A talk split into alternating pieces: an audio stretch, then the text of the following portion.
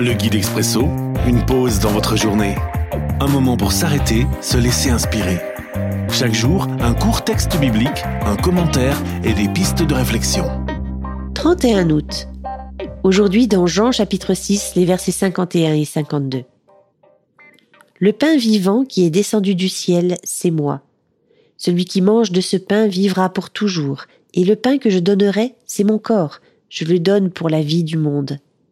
Alors les Juifs se disputent, ils disent Comment cet homme peut-il nous donner son corps à manger? Mauvaise pub? Une réflexion de Jonathan Clément. Le but du marketing est de rendre un produit désirable en utilisant un langage clair et accessible.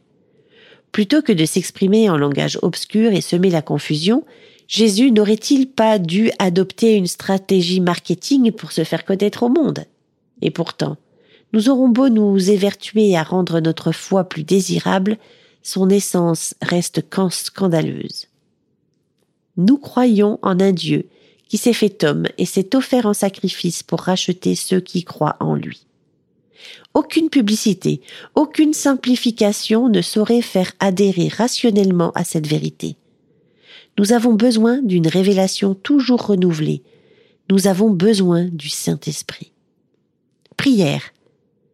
Prions pour que Dieu renouvelle notre foi et qu'il nous donne l'assurance de proclamer la bonne nouvelle en comptant sur l'action du Saint-Esprit. L'Expresso, un guide biblique accessible partout et en tout temps. Une offre numérique de la Ligue pour la lecture de la Bible, Radio Air et Radio Omega. À retrouver sur expresso.guide ou sur votre radio.